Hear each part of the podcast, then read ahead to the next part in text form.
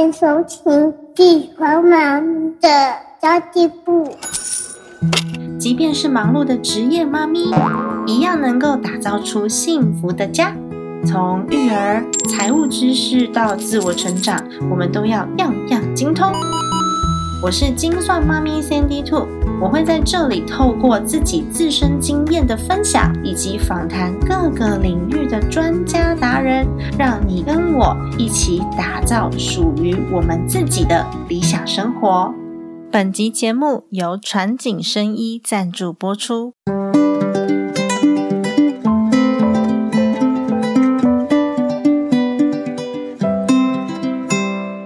美食在人生中占有重要的一席之地。生气的时候想要怒吃消化情绪，难过的时候美食能默默抚慰心灵，无聊的时候治愈孤独，开心时为你庆祝。有美食相伴的人生多美啊！但是为了管理体态，我们渐渐把口腹之欲变成了奢侈，体重减轻当成骄傲，长期保持健康自律，偶尔也想要在。小孩睡觉之后，来一杯小酒，一边吃零食一边追剧，人生多惬意！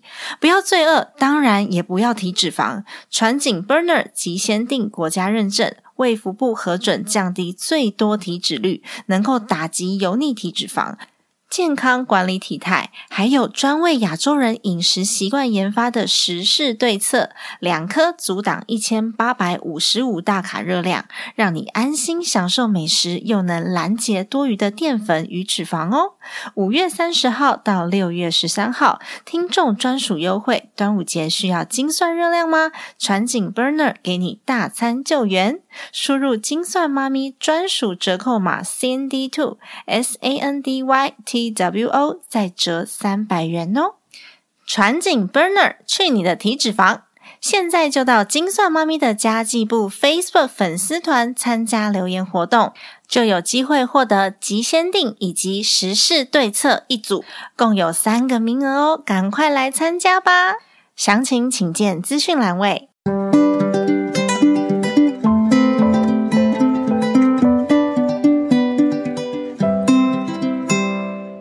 大家好，我是陪你精算生活、创造理想人生的 CND Two。除了母亲，还是我这个单元是我在母亲节的时候推出的一个专案单元哦。因为我觉得每一个妈妈都是超人。今天我又请到了一位超级斜杠到不行的斜杠主妇，而且她还是大头目来着的哦。她为了想要帮助先生的事业，然后开设了一个粉丝团。没想到这个粉丝团意外的。哇，让他的人生获得了非常大的转变，然后出版了非常多本的新书，开始写专栏、演讲、邀约主持，开始了一些自己想都没有想过的人生。然后现在呢，也开设了自己的公司，教妈妈们如何做团购，如何斜杠创造自己另外一片天空。诶，我们一定要设定好的人生才会成功吗？或许有时候在很单纯的这个初衷之下哦，我们真的没有什么预设立场的情况下。也会不经意的展开自己另一片天空哦。今天邀请的这位大来宾，他的头衔真的太多了，我怕念完就一整集就过了。那我简单的介绍一下他的正职工作，哎，跟我一样是一位妈妈，也是一位帮助先生事业的贤内助。是讲师，也是广播主持人。现在创立了自己的娘子军，提倡斜杠主妇的理念。我非常荣幸的在他书里面有参了一咖，就是成为 斜杠主妇代表之一，开启了我们的缘分。非常欢迎律师娘。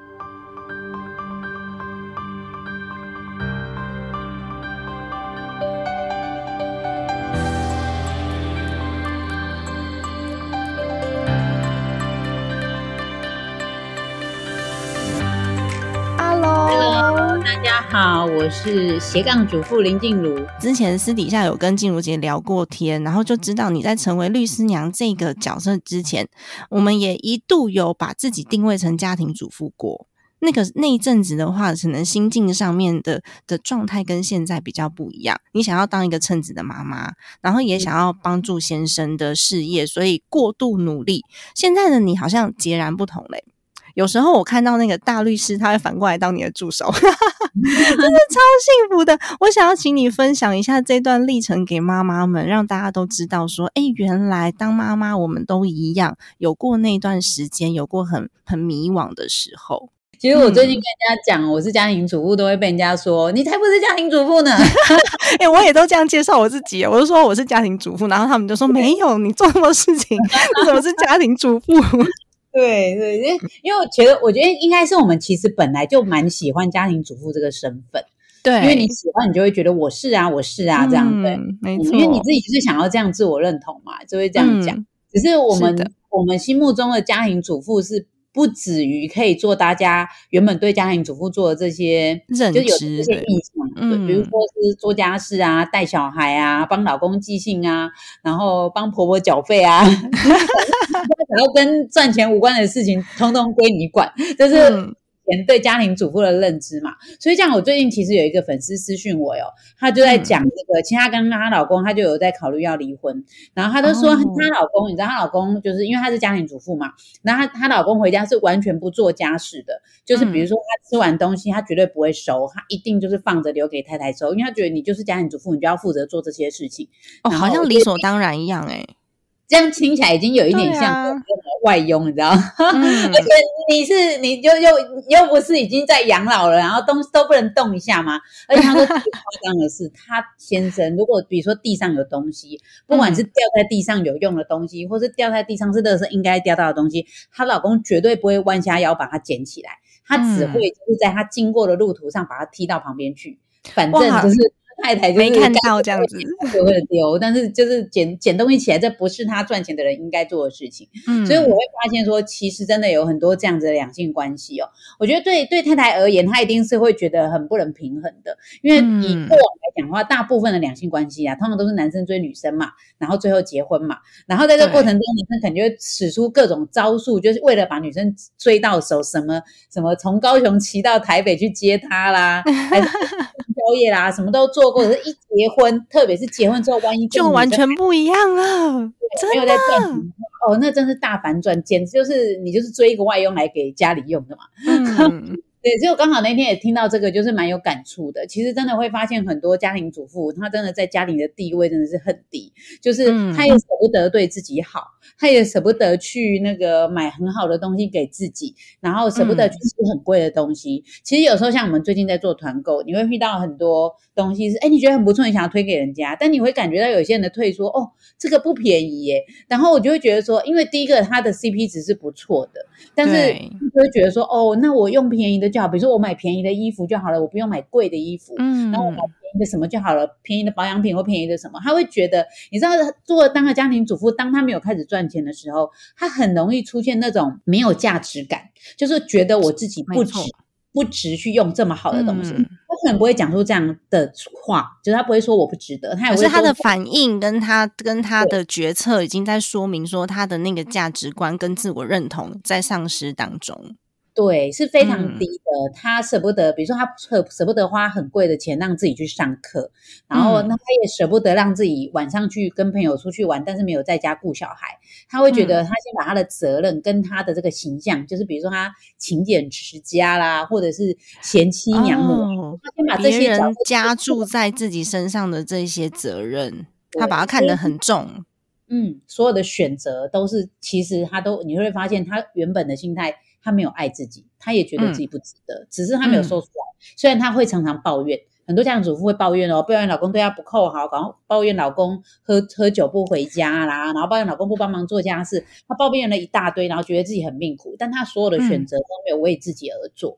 对，所以这其实是我自己一路看过来，会觉得很多妈妈，其实像我们这样的团体里面有非常多的是家庭主妇跟全职妈妈，在我们这个杨子君的团体里面，但你也看到非常多，他们其实是这样子在对待自己的，跟帮自己做选择的。你跟他介绍一堂课，说这个课超棒，对你一定有帮助，你会让你有突破的时候，他会说哈，可是不便宜。那既然会有让我突破，不便宜，这不应该是问题呀。只要他值得，那你就是值得花这个钱让你自己有突破。为什么你会这样想？对啊，所以其实我觉得没有收入这件事情，让很多家庭主妇她就会开始出现这个没有价值感。她自己已经在说了，再加上身旁人这样对她，比如说像赚钱的老公，可能他他给他家用的时候，他会说你怎么花那么凶？我一个月给你多少钱？上次给你五千块，花到哪里去了？他就更退缩了。他上次我遇过一个。他是连五百块的报名费他都在省哦，他都说你们的课好好哦。有一天我呃，如果我有钱的话，经济能力比较好，我就要去上你们的课。那我就觉得很呀，因为我们的课都是就是为了让你经济能力好才想要开这些课，而且其实梁主任的课都是相对便宜的。然后有的课百块钱，他都说啊，我想到我要跟我老公要五百块，然后还要跟他解释为什么我要上的。天哪，连五百块都要 哇，真的很可怜哎。嗯，对呀，很难想象，在我们这种连总统都是女生的时代，居然有这么多进入家庭的女生，她其实是这样子在对待自己的价值感的。没错，所以其实理财粉砖早期都在讲法律的部分嘛，但是后来我就发现，其实很多我们陪伴她在处理这个离婚的事件，跟处理之后之前的时候，跟他在。抱怨，但他可能还没有勇气去走入婚姻的时候，你会发现，其实对一个家庭主妇而言，有没有经济的收入，其实真的是一个很大的坎。因为现在看起来的确是这样。因为其实静茹姐现在已经是家庭主妇们的 model 了，大家都觉得哎很崇拜你，然后可以带领着大家一起前进。可是其实我听你讲过，你之前也曾经把自己定位成先生的帮手过，所以你对于这样子的心态的转变关键点是什么啊？呃，我觉得它不会是一个因素造成的，嗯，就是它有点像是人人生的那个历练，例如说你遇过的人，你看过的书，然后你接触过的文章。等等，或是你看到新闻事件，你看多的时候，你就会去观察到一个社会普遍的现象，就是像我也遇过女生，她跟我咨询的时候，她跟我讲说，她老公当初追她的时候，说她去 庙里发誓哦，说我要是见到这个女生，你给我少半年的寿命都没关系。哇，好傻狗血哦！但是后来结婚，那个那个女生她也是后来变家庭主妇，她老公什么外遇、家暴、什么脱产，通通样样都来。对啊，所以你就想说，你看他曾经，我们觉我们是相信当初他要追这女生的时候，绝对是心里是有着那个荷尔蒙的爱情的。但是到那个时候，荷尔蒙跟激情消失的时候，他做的选择就完全不一样。坦白说，这个时候真的很看一个人的人品。真的是你，因为你的那个激情的感觉消失了嘛，你已经不是那种荷尔蒙运。发作，然后想要追到这个女生，跟她在一起那种感觉。当他慢慢变成家人的时候，然后如果这个人还没有在帮你，就是没有跟你一起赚钱，他做的是家里的这些，让人家觉得说好像可以取代性很高的事情的时候，你怎么去去记住说你当初是怎么选择跟这个人要好好的经营一个家庭？这个人人品跟承诺是很重要的，可是人品这种事情也是会改变的。有些人就是在外面。大风大浪经历过，他看到一些那个有钱人还不是耍色姨啊，然后外遇什么，人家还不是过得好好的，他就会觉得我干嘛？就是那个糟糠妻，那个黄脸婆啰嗦抱怨，然后叫我赶快回家，我我干嘛不娶个漂亮的这样？对啊，真的，所以看多了这样。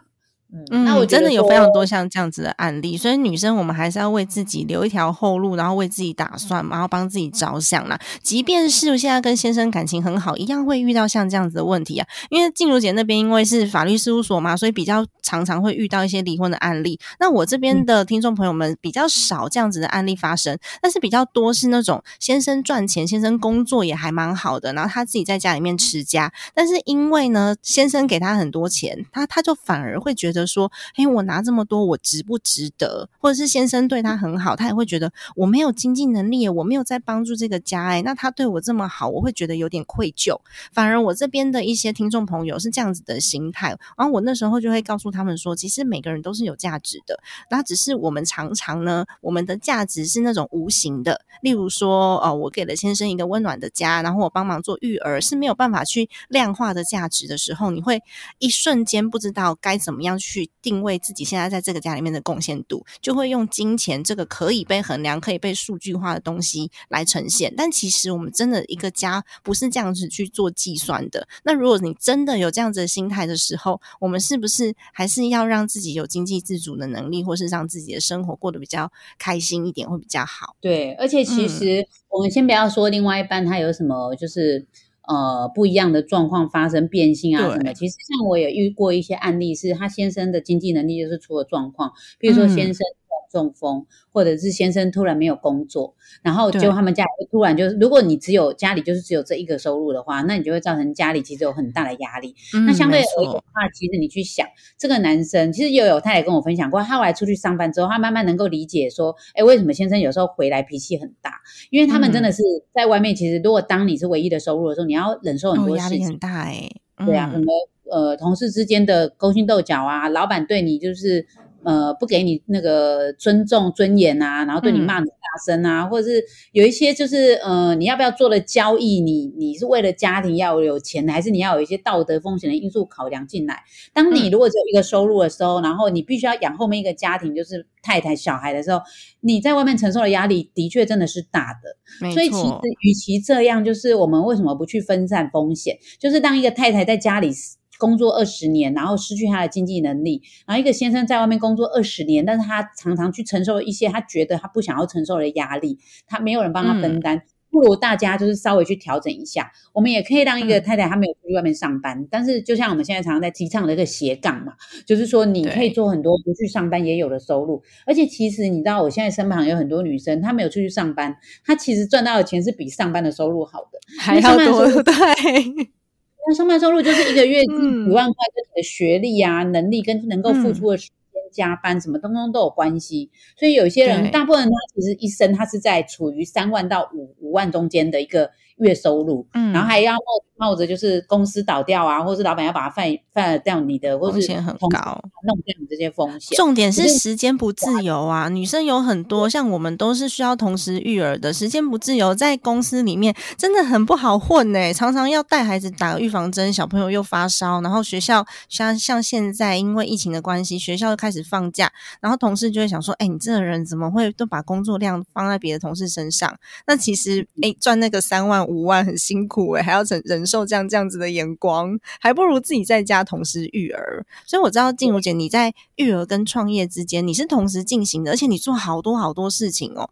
你就你会觉得这当中是有有困难的吗？还是你是游刃有余的？嗯，我会觉得以我自己而言，跟一般的家庭主妇比起来的话。有两个可能性，第一个就是其实我的娘家那边全部几乎都是做生意的，所以他们的脑袋的思维都不是领薪水的思维，他们都会去想我用什么方式让别人来帮我赚钱，而不是我自己付出劳动收入、薪资跟时间来赚钱。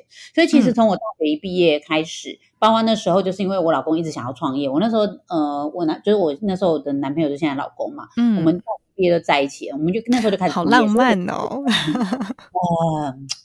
哈哈哈哦，这其实哦背后有很多意义，我感觉出来了。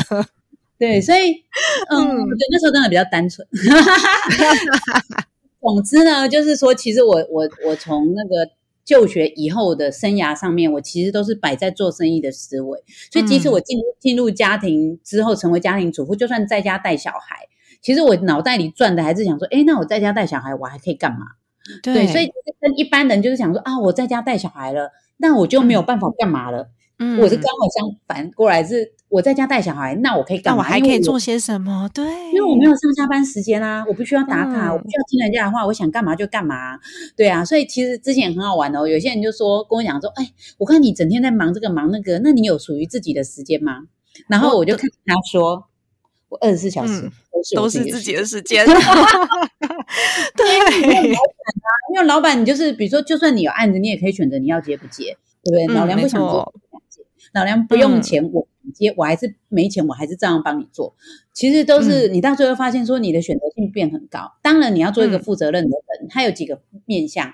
第一个，比如说你要自律嘛，比如说你已经想好说我我要录 podcast，那你该录的时间你就是要录，你要去学的你要学。然后，但你不能说我要开始，但我没有时间。不会啊，你早上四点起来，你一定有时间。你你怎么知 道我今天早上四点起来？因为我很早传访刚给你。写账的人都是这样。斜杠斜杠的人不是说哦，每天很浪漫，然后那边什么？有些人就想说部落，你想象中的部落客是那边拍什么？拍拍很美丽的那食物的照片啊？说拜托人家那个照片可能是拍了二三十张，然后选出其中一张。哦，没有，我认识过有很厉害的部落客，他们那个光是出去吃一餐饭，那个器材哦，灯具就可能是三五组不同的灯具，然后每次每一餐吃到都是冷的，因为要先拍照。然后又要换衣服，然后又要打光，又要化妆。我觉得布洛克超厉害的耶！你如果你要做到一个顶尖的布洛克，要做到有品质，你就必须这样子付出。可是你如果认为说它只是一个很简单的工作，你去拍个两张照片就交差了，这种你一定做不好。对呀，所以你其实真的他有他牺牲的部分，但是相对而言的话，你的自主性其实是高的，因为你可以选择你要四点起当四点起来布洛克，还是六点起来的布洛克，然后你要赚多少钱，很多时候其实真的是决定在你身上，因为你看你付出多少努力嘛，还有你愿意去怎么开放自己。说其实像很多斜杠的人，他们一定我觉得最少都会去上课。他们去上课学习，让自己成长。但是这些人，其实你去问哦，他不是每堂课都对他有效的。我们可能会上五堂课，里面有三堂课里面有用，钱白花了，时间花了，对啊。那遇到这种事情的时候，我其实会怎么样？比如说这堂课他可能是上，比如说八个小时好了，但是我如果上了前两三个小时，我发现我我上错课了，我其实我是会的，我直接就不上，我不要浪费我的时间。那个叫做沉沉没成本。嗯，对啊。嗯，所以我也是那种到处上课的人，所以后来就很会选课。现之前是你只要看那个标题，老师介绍，你觉得很厉害，我就会去上。然后后来我也是跟静茹姐一样，我是会弃课的人。如果我进去发现说，哎，这个老师他的通调可能跟我不合，或者是这个内容其实不是我当初想的，我会立刻放弃，因为我的时间很贵，我要回家。就即便是我觉得，即便是休息、追剧、睡觉。都都是好过于浪费时间去上一个你不适合的东西，所以如果但是如果我们也是一样用那种创投的概念，有没有？我投资十堂课程，只要有两堂对我是有效的，我的人生就翻转了。嗯嗯，对啊，没错。所以其实你真的，所以你其实像刚刚我们聊的这个部分，就叫做思维。这个思维就叫做沉没成本嘛，就是你知道说我不能够说我付钱了不上班浪费。对，所以这个其实这些思维也建立在，比如说你你看书，你跟一些有能力的人聊天，你就会改变你的思维。以前就是我家庭主妇的身份的时候，我也会认为说，呃，不要就既然上了就把它上完吧，既然吃就把它，比如说东西呀不好吃还是把它吃完，电影不好看还是把它看完，就想说。想要头都洗一半了，就把它洗完。对，可是其实这是不正确的嘛。如果你有看过心理学的书，讲到沉没成本，你就知道说这是不正确的。你花下去的，接下来花去的时间，你是付出更大的成本。再付出一个你可能没有收到收获的代价，没错。其实，所以斜杠的过程中，我觉得思维是最重要的。你第一个就是想说，当我开始做之后，你一定要去想说，怎么样我做的这件事情，它不要变成劳动跟薪资收入。因为很多人都会想说，哎，斜杠就是多什么，我多兼两份家教，然后再去兼这个兼那个，其实不是换，对吧？对对对，你会累死，然后最后你搞不好还生病去看医生，然后最后那个钱拿去付医药费。对，我真的觉得这是阶段性的任务啦。如果说你一开始你你需要累积一些你自己的你自己的条件，或者是你需要累积一些经历的话，这是不可少的。像我现在也是讲师讲课，我还是讲啊，然后写专栏我还是写啊，就是用自己的时间。不过我我跟静茹姐这边比较像的是。因为我家里面的人，也就是都是做生意的，所以我自己也比较倾向打团队战的这个思考模式。所以像静茹姐就会帮助很多的妈咪们做团购、做小资创业这些各各式不同管道。然后我就是帮妈咪们做知识变现，然后也是想要带领一群人打团体战，不是而而不是自己把自己的自有品牌做好而已。这是两种完全不同的斜杠思维。嗯，所以我也想要请问静茹姐，因为你的项目真的好多，哦，超厉害的。我想要问你说，你现在到底在做哪一些事情，去帮助这些想要想要有自己的一份收入的妈咪们？我觉得其实我比较像是把自己定位成一个资源整合的平台，就是平台，希望是帮助这些进入家庭的妈妈。她进入家庭之后，她可能本来是很封闭的，就是在家带小孩。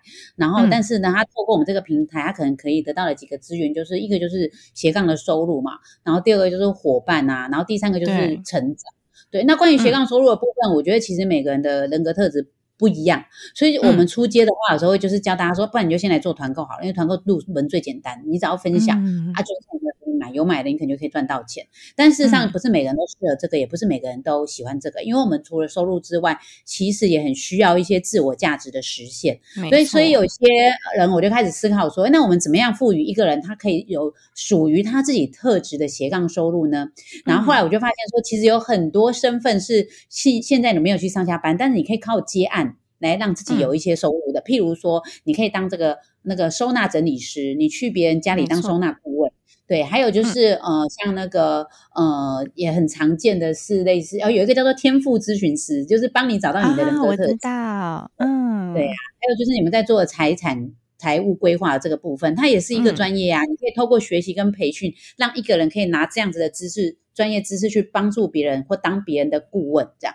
所以现在都是会去跟每个不同的培训单位合作，就是你培训成为收纳顾问的，培训成为那个呃。嗯，比如说人格特质分析的，或像你们这样财务规划的，透过这几个方式去选择一个妈妈。如果她对财产规划有兴趣，或者她对呃那个收纳有兴趣，或者甚至是美甲师这样，只要你这个身份你在家在家带小孩，也可以一边兼着做的呢。我们都会跟这些培训单位做合作，然后慢慢把妈妈培训起来之后，你还可以去上我们开的一些行销课程，再把自己拥有的这个专业推出去，嗯，让自己更有自信跟成就感。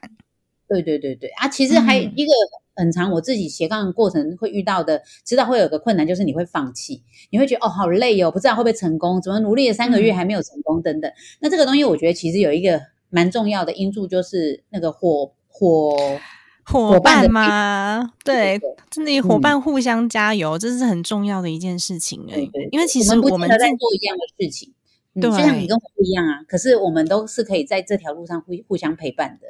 嗯，有可能会面临到一样的问题，但是我们不见得做一样的事情。比如说，呃，互相帮忙带一下小孩，在我自己的这个 Mom Power 的团体里面，就有这样子的一个氛围。比如说，我我自己其实是我们我们现在在培养妈咪理财规划师嘛，所以大家在上课的时候，就会已经上过课来复习的妈咪，就会帮其他的妈咪带小孩。那他就可以继续专心上课，不然其实我们很鼓励大家带着孩子来上课，是因为我们知道有很多妈妈，这个孩子真的不知道要放哪里，然后又找找长辈帮忙带，又要看长辈的脸色，所以干脆就直接带来上课，然后大家一起合作。反正我这次已经上过课的人，我来帮忙带小孩，然后呢，给还没上过课的学妹们，然后我们就去就去好好的学习，这也是一个团体氛围，一个帮助啦。所以这次其实真的，我觉得我们一起来做。对于女性，对于妈妈这个角色，然后呃太太这个角色有帮助的一个团体，然后我们营造这个氛围，我觉得非常荣幸，也可以这这次也是很开心，可以跟娘子军跟静茹姐这边合作妈咪斜杠计划，然后我们负责就是家庭财务长的课程，一起培养理财规划师。但我其实蛮好奇的，因为静茹姐你身边的人脉，你出了六本书嘛，要找什么合作对象没有？你搞不好可以找到金控啊、集团啊，这种都不是难事。所以你那时候跟我讲说，哎，我们来合作的时候，我有点惊讶。哎，我想说，哎，静茹姐，你当初是什么原因让你觉得我很适合成为娘子军的事业伙伴？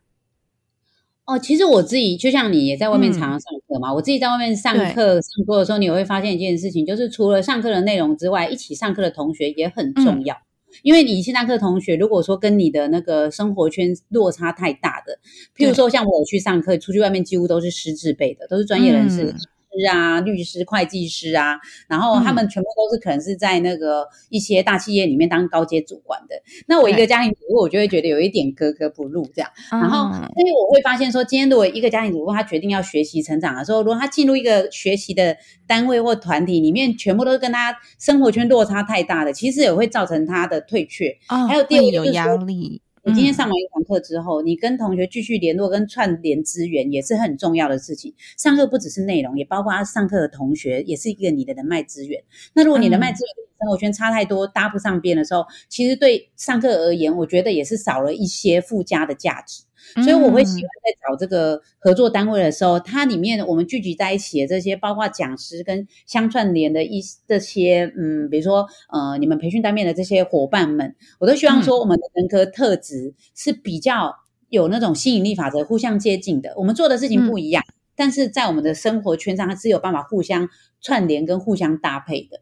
所以那时候我就会特别想说，哎，其实你们这边也都很多都是斜杠妈咪，那你们可以特别了解一个想要斜杠的妈妈，她会遇到的困难是什么，所以你们才会想到说帮学员带小孩啊，真的。一般一般的那个培训机构不可能有这样子的服务的。对对对啊，语言用的方式、传达的方式也都会不一样的。嗯，是我们十月份的时候还会带着学员一起，全家人一起去露营。我觉得这也就是我们刚刚一直在讲的团体氛围的这个学习的状态会有点不一样，然后互相支持。所以我们现在其实有很多的妈咪已经在考照当中了，有好多人已经考过了，我觉得非常厉害。因为我们培养的理财规划师有一些他们走的路线不太一样，要之后看培训计划之后，他们想要往哪边去发展。所以有人有好几个人连不动产的证照都考到，想说嗯，你们好棒哦，有时间念书，真的很厉害，很厉害。当你想要去做一件事情的时候，你真的会有办法去想到执行的方式，你真的会有办法去让自己有那个动力。超棒的！那我今天也想要请静茹姐帮我们分享一下，因为我刚刚有讲到，除了工作以外，在婚姻当中，我们常常就是结婚了之后就会迷失自己嘛，很想要为了孩子付出，很想要为了先生付出，但是我们在付出当中会一点一点的会觉得丧失自我价值。所以刚刚我们一直在讲的都是如何透过提高收入或是提高你的知识技能，然后来重拾信心。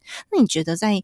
呃，婚姻当中重拾自信最重要的三个关键行动是什么？让大家接下去都有行动，然后都可以真的透过实际执行去找到自属于自己的那一片天。嗯，你是讲斜，就是也是斜杠，然后发展自己的。部分对对对，实际的关键行动，因为我觉得发展出斜杠，就像我刚刚讲的嘛，它是可以被量化的一个指标的时候，大家比较容易认同自己，就会找到自信。所以，我我认为在婚姻当中，经济能力还是重要的。那即便不是经济能力的话，你要你要去呃认同自己。所以我希望静茹姐给我们三个可以开始的关键行动，让大家来执行。我觉得有一个心态面可以先做的，就是叫做取舍。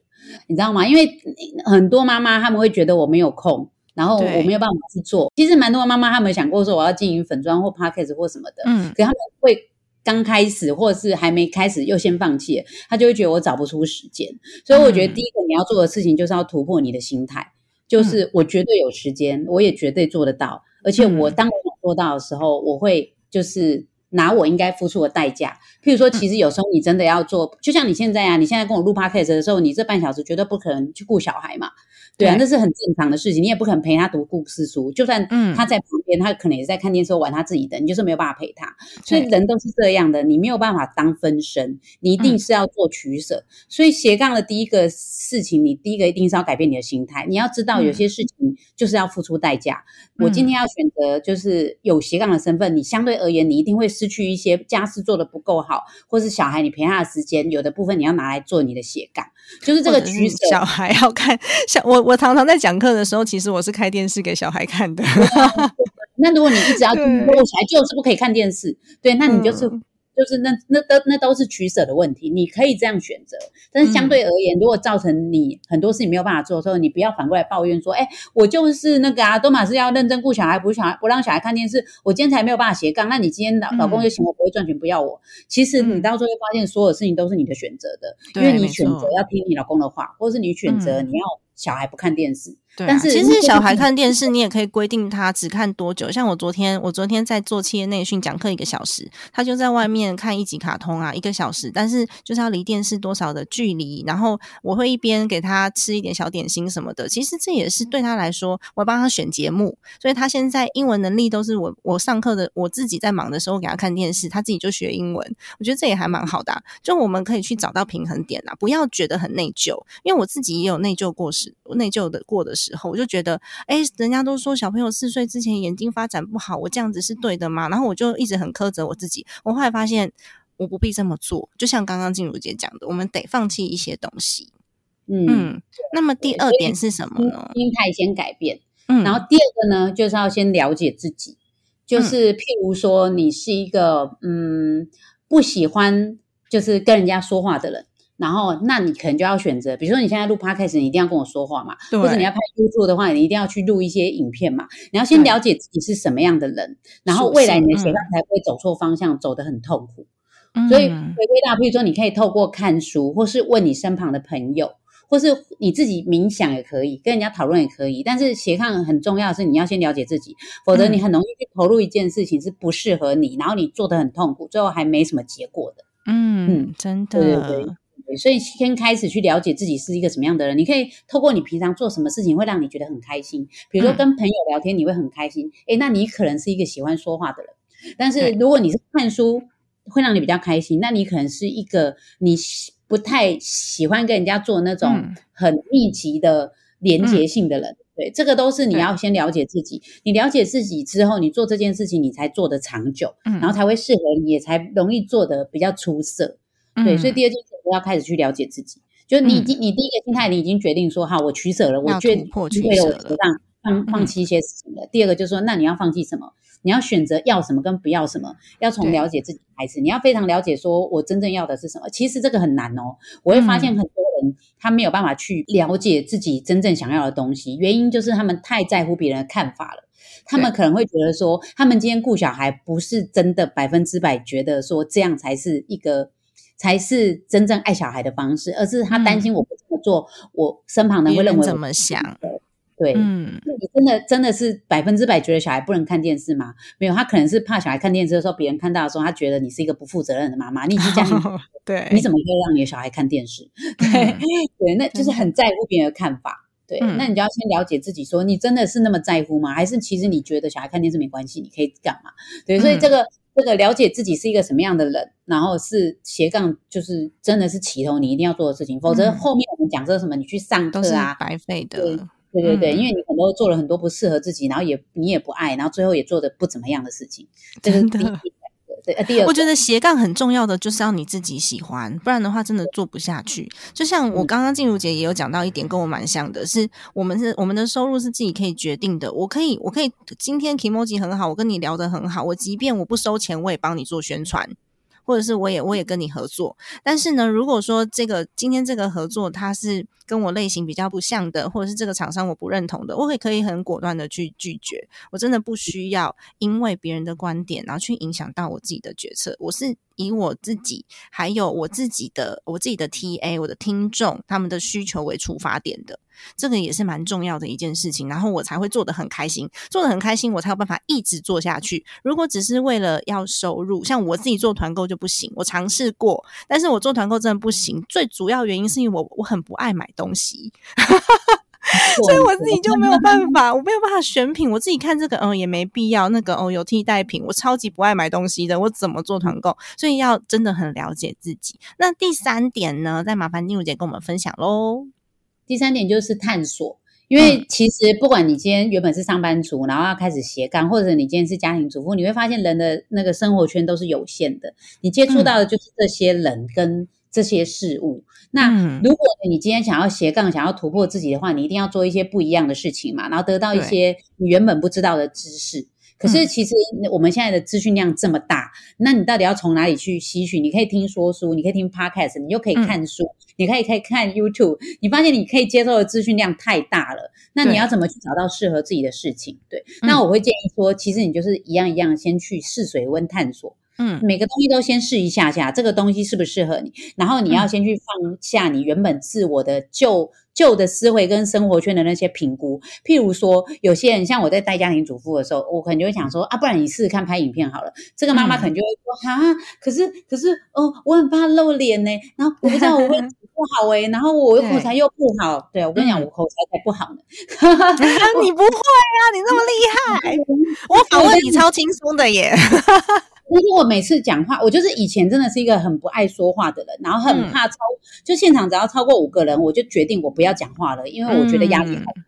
对，所以你看，可是现在我最大的场子也是到四五百个人的那个就是大礼堂去演讲，最后你还是完成了啊。对，所以其实大家不要去评先评估说哦，我不我不适合这个，然后我不敢，我我的能力不好，我不太会说话，人家说我怎样这样，每样东西都是去试试看。我都是都是看的，像之前那个 Clubhouse，我也是开过几次房间呐。我也是，看完之后发现，嗯，这不太适合我自己。对，因为觉得发现太多就是闲聊跟聊废话的时间，他们会有很多来宾嘛。然后来宾有时候你要是遇到一个来宾，你没有有时候没有办法选择来宾，想说跟来宾把他拉上来聊天，就他讲了很多废话，好想打断他，又觉得没礼貌，哇，真的是超耗时间的。没错，而且有时候你在听的时候，真的觉得干货偏低，就是很多人就在旁边闲聊抱怨。没错，其实但是我们就是要开头，要开头，你要先开头，你才知道它适不适合你啊。然后就是对你来说有没有帮助，所以每样东西我都会去。哦，我有机会我就去，不用。就那个成本是我负担得起的，我就去试试看。但是也回到我们刚刚讲的，你在探索的过程中，如果你发现不对，你已经知道不对了，千万不要那种说，哎，我不行，我不能浪费钱，就是不好吃要把它吃完，这种感觉。我我自己也是这样哎，我在找寻我自己想要做的事情的时候，我是透过大量的阅读的。然后呢，只要这本只要这个课程或是这本书不适合，我会立刻放弃。连休闲活动都一样，兴趣我在找我自己的兴趣的时候，我果断放弃的就是潜水，因为耳朵真的太痛了。我报名了三堂课，我上完第一堂课我就果断放弃，我决定我还是去做其他 事情。太痛苦了，所以我觉得不管做任何事情都是从探索先呐。那刚刚其实静茹姐有分享到哦，为什么我们报了这么多课程，或者是我们看到一本书，你发现不适合自己的时候，不要那么执着。我我其实前几天有在我自己的一个非读学计划里面，跟大家六七十位妈咪们，我有分享过我自己的选书跟选课程的原则。那如果我今天是一个二十几岁的刚出社会，我会把它全部看完，因为我不知道。我究竟我我的判断下，它究竟是真的不适合自己吗？还是因为我现在还没有接触到，所以我不知道，我就会硬着头皮把它学完看完。但是因为我们现在都已经四十，是接近四十岁这个年纪了，我们已经知道自己要什么了，会非常的明显。然后我们也没有这么多的时间成可以去浪费了。所以就像金如杰刚刚讲，探索的时候，我们大量的探索，然后去执行，执行之后发现不行，果断放弃，然后再下一个，你就会。你就会不知不觉的去默默的寻觅出那个你你做起来特别开心的事情来了，对呀。那么静茹姐，因为你做了好多好多的事，然后我们也很想要持续跟你在在空中接触也好啊，或者是参加你的活动也好啊，我们要怎么样能找到你呢？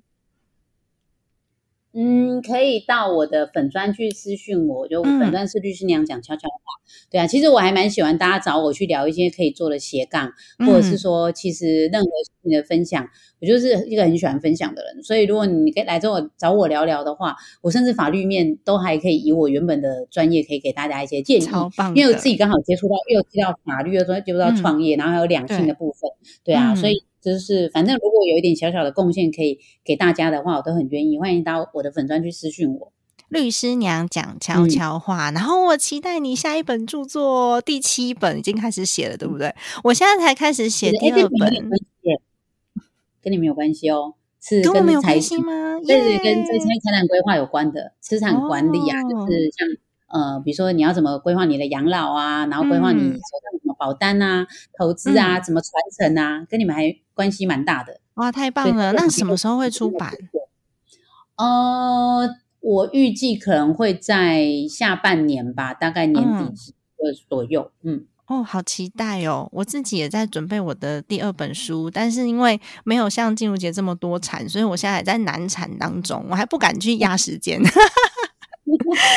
呀，我觉得在这执行的过程中，你都是可以一直去曝光，或是跟大家聊。其实你还是不停在进。的没问题的。没错，谢谢你。今天真的非常高兴，可以约到律师娘静茹姐来做一个访谈，然后也告诉大家说，妈妈的可能性真的非常非常多。诶我们从多元的尝试之中，就可以慢慢找到自己未来适合的那一条路，然后找回自己的自信，然后让自己变成孩子的榜样，然后在孩子面前呢，也是一个快乐的妈咪。